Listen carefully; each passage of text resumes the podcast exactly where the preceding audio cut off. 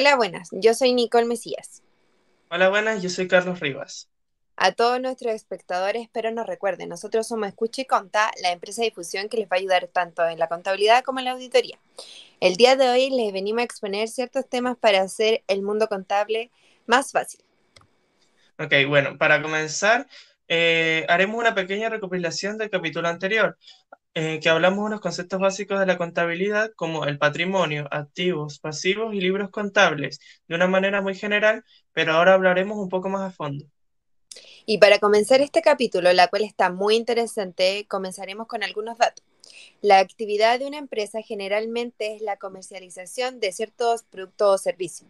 Estas actividades eh, deberán incluir compras, ventas, eh, gasto, ingreso, etc. Por lo tanto, las empresas buscan ver los resultados de todos los hechos económicos y su entendimiento. La contabilidad consiste en registrar todos los hechos económicos de la empresa, como el objetivo principal de informar sobre su progreso y situación económica. En un momento determinado, la información contable es de interés no solo para la propia empresa, sino también para las personas de la organización. Por lo tanto, cabe mencionar que entre las personas o entidades. La contabilidad utiliza el método contable que recoge eh, y valora, clasifica, sintetiza la información que puede resultar importante para las personas que tienen que tomar las decisiones. Tal vez aquí escucharon algunos conceptos o palabras complejas, pero con el tiempo irán adecuándose al lenguaje. Claro, y ahora, para continuar con el tema, les contaré ciertos principios que proporciona el Colegio de Contadores de Chile, en cual hay varios puntos de interés, pero les iremos dando ejemplos simples de uno de los principales. Eh, uno de esos sería la equidad. Debe ser una preocupación constante la contabilidad, puesto que se utilizan datos contables. Puede encontrarse ante el hecho de que sus intereses particulares se hallen en un conflicto. Claro, en donde ahí reprende los estados financieros, deben prepararse de tal modo que reflejen con equidad. Para darles un ejemplo, eh, podamos hacer un ejemplo de una familia, donde ustedes tengan un contador en la familia y este eh, baje el valor de los activos que son los bienes de la empresa, con el objetivo de bajar el valor total de la empresa y así beneficiar a la familia, pero esto no debería ser equitativo y esto ni es justo ni es ético. Como punto número dos, la entidad contable hace énfasis en los estados financieros, que son distintas al dueño de la misma. Para ser más claro y vayan a entender un poco de la empresa, es un ente jurídico que debe actuar por sí solo, la cual no tiene nada que ver con el dueño o los accionistas. Claro, otro de los principios en la empresa es la empresa en marcha. Este presume que no existe un límite de tiempo en la continuidad operacional de la entidad económica. Las cifras presentadas no están reflejadas a sus valores estimados que realizó, pero en el caso de que llegue a existir evidencias fundadas que prueben lo contrario, deberá dejarse constancia de este suceso y como también en la situación financiera, en la situación financiera. Esto quiere decir que cuando una empresa inicia actividades no lo hace para que se cierre o liquide al día siguiente, sino para que perdure con el tiempo. Y bueno, y también los bienes económicos son principios. Son los estados financieros que refieren a los hechos económicos, recursos o obligaciones económicas sustentables de ser valorizados en, el, en términos monetarios. Por ejemplo, el gerente general está enfermo y genera como hecho un estornudo que se puede medir en términos físicos, por decibeles, por el ruido, en distancias, por lo, o por las partículas de salida, pero este hecho no puede medirse monetariamente. Es increíble, ¿cierto? La moneda también es parte de los principios contables. Como otro principio, la moneda. La contabilidad mide en términos monetarios, lo cual puede, transmitir, eh, puede traducir los hechos económicos a un común denominador pero esto depende de cada país y cada lugar donde se encuentre la moneda. Por ejemplo, en Chile eh, se registra en pesos chilenos. Me imagino que esta palabra le sonará un poco rara, pero es fácil de entender. Devengado considera todos los recursos y obligaciones de un periodo, aunque no hayan sido cobrados o pagados. Eh, por ejemplo, si se realiza una venta con un crédito a 30 días, esto deberá reflejarse como un derecho que tiene la empresa, de cobrarle al cliente. Del mismo modo, se tienen que registrar los costos y gastos asociados a la venta en el periodo que se originó la operación. Claro, este punto también es muy importante. El periodo de tiempo se refiere a que las operaciones económicas de una empresa se deben reconocer y registrar en determinado tiempo, eh, lo cual conformados por un ciclo normal de operaciones. La entidad, eh, por requerimientos legales, debe hacer esto en ciertos periodos de tiempo. Para que vayan entendiendo, les daré un pequeño ejemplo. Cuando un empresario se instala con un negocio, no estará dispuesto a esperar una, en forma indefinida para saber si su inversión es rentable. Luego, la vida de la empresa se divide en periodos más cortos, por ejemplo, un año. También el fisco requiere información periódica con el objeto de que los contribuyentes cancelen el impuesto a la renta de forma anual.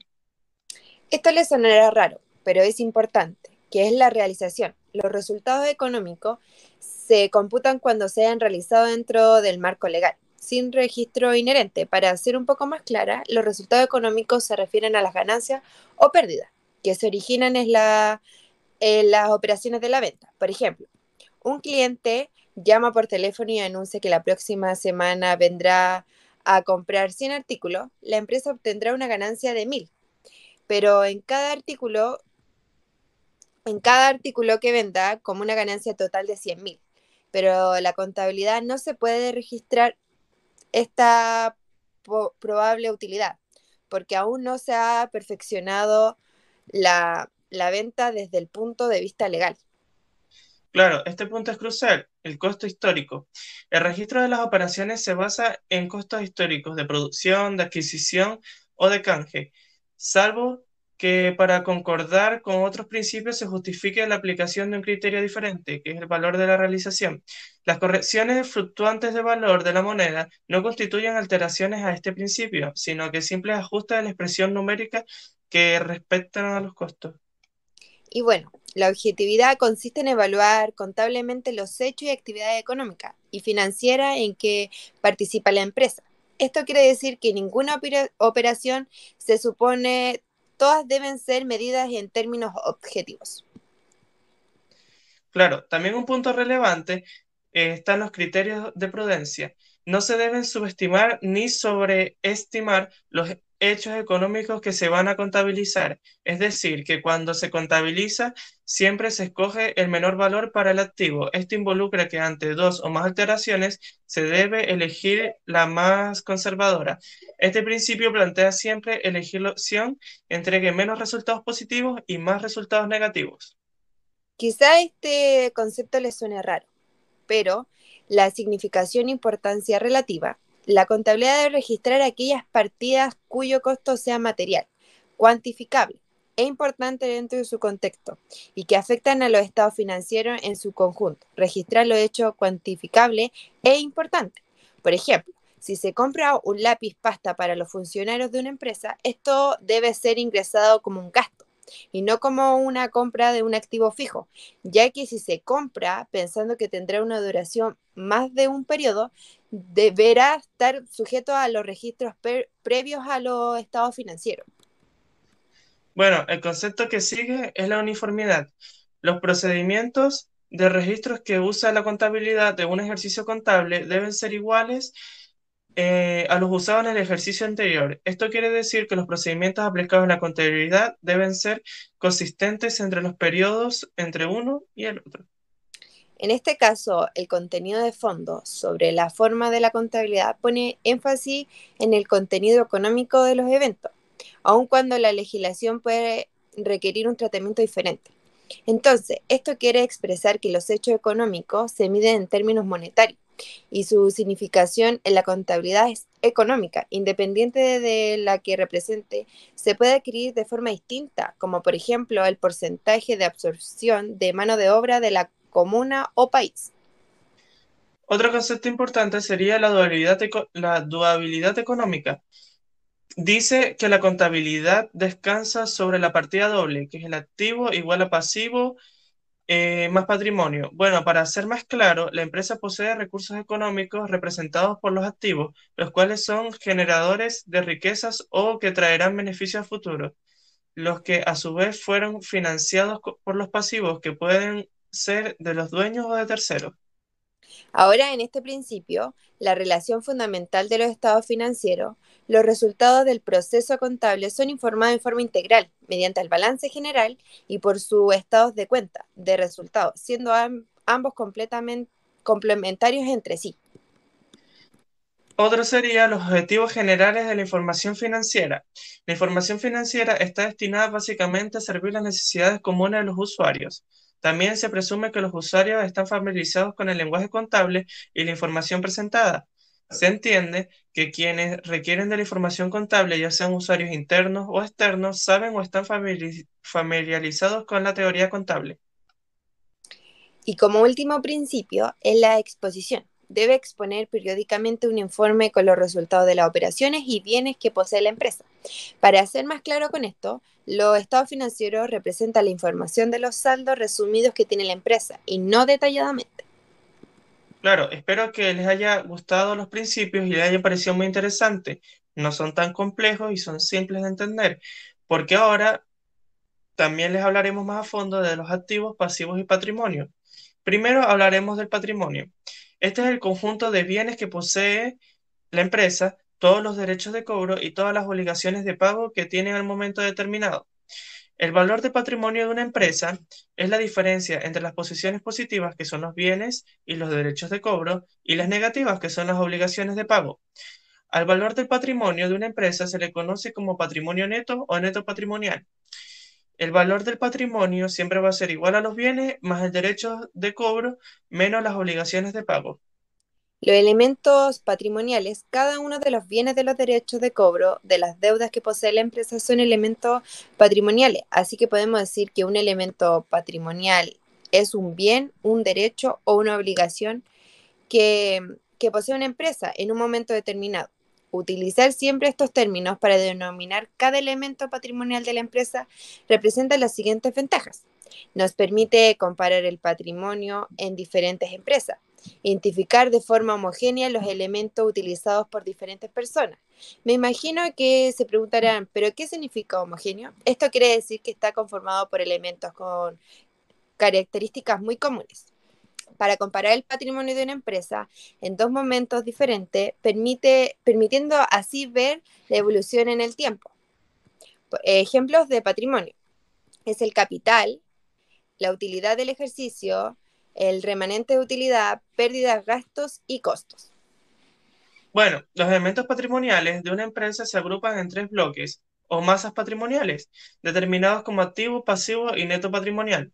El activo, también denominado como masa patrimonial del activo, está compuesto por todos los bienes y derechos de cobro que tiene una empresa, los cuales son posesiones positivas. A su vez, el activo de una empresa se subdivide en el activo corriente está formado por todos los elementos patrimoniales de corta permanencia en la empresa, como por ejemplo la mercadería, el dinero en efectivo y en caja. Eh, pero el activo corriente es a corto plazo. Esto quiere decir dentro de 1 a 365 días. Y activo no corriente está formado por todos los elementos patrimoniales que pertenecen en la empresa durante un periodo de largo tiempo. Por ejemplo, las máquinas, los edificios, los derechos de cobros con vencimiento superior a un año, etc. El activo no corriente es a largo plazo y esto quiere decir que fue, es fuera de un año más de 365 días. Ejemplos de activos. Un auto, dinero en efectivo, dinero en el banco y bienes raíces.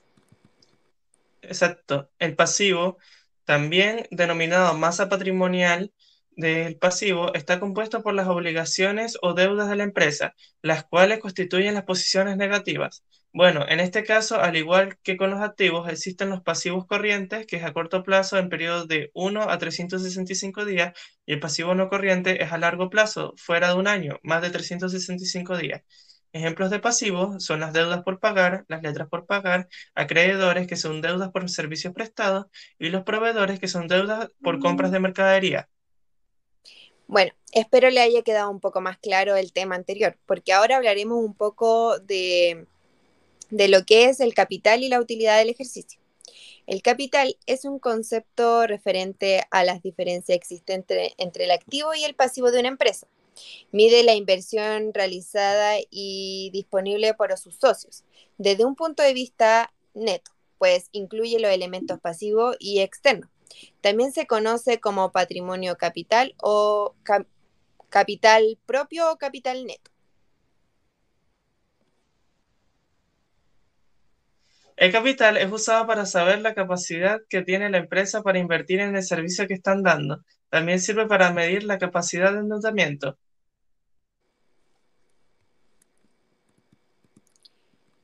La utilidad o utilidad del ejercicio, estas serían las ganancias percibidas por una empresa gracias al producto o servicio que ofrecen.